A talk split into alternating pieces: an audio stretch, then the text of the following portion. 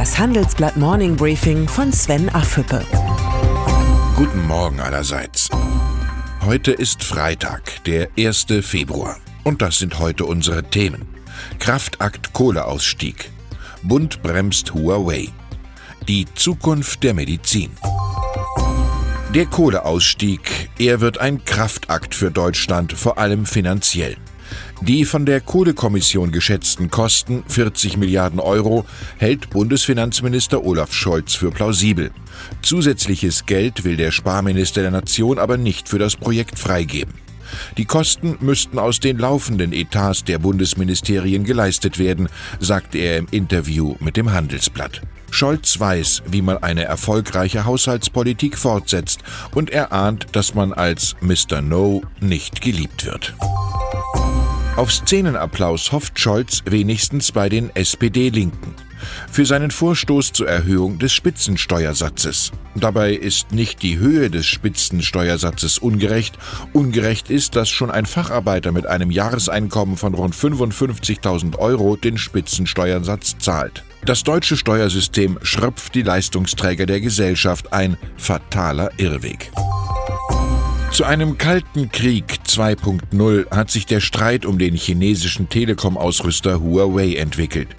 Die USA haben Huawei gerade wegen Spionageverdacht und Verstoß gegen die Iran-Sanktionen verklagt. Auch die Bundesregierung zieht Konsequenzen. Der Bund will die Sicherheitsanforderungen für das neue Mobilfunknetz 5G verschärfen und den Einsatz von Huawei-Technik beschränken. Die Erkenntnis, das neue China ist mehr Rivale denn Partner.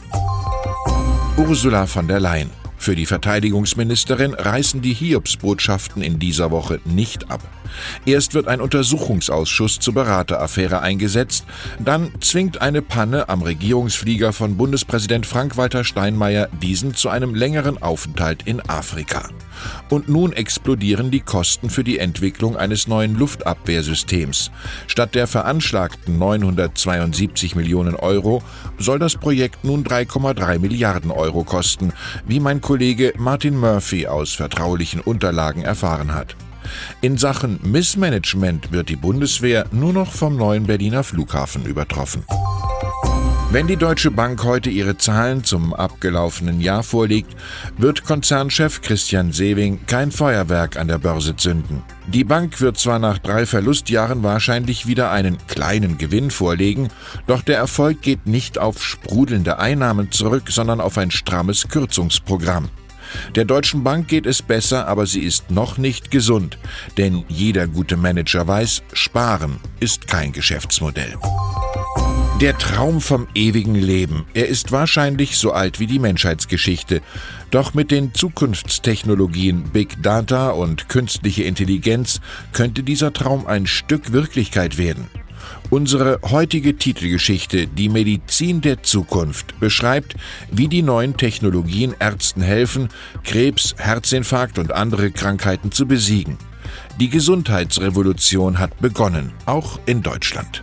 Ich wünsche Ihnen ein erholsames Wochenende. Herzliche Grüße, Ihr Sven Affüppe. Hören Sie nun noch unsere Highlights der Woche. Das Zitat der Woche kommt vom SPD-Europaabgeordneten Jens Geier. Transparenz und damit die Nachvollziehbarkeit der Entscheidungsprozesse sind die besten Waffen gegen Spekulationen und Fake News. Das Europaparlament legt künftig im Internet offen, welche Lobbyisten Einfluss auf die Entstehung neuer Gesetze nehmen.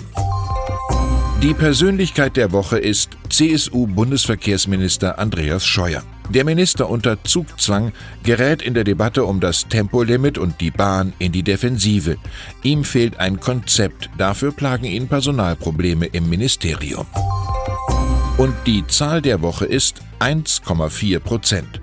So viel wird die Inflationsrate in Deutschland nach Schätzungen des Statistischen Bundesamtes im Januar 2019 betragen der niedrigste Wert seit Februar 2018.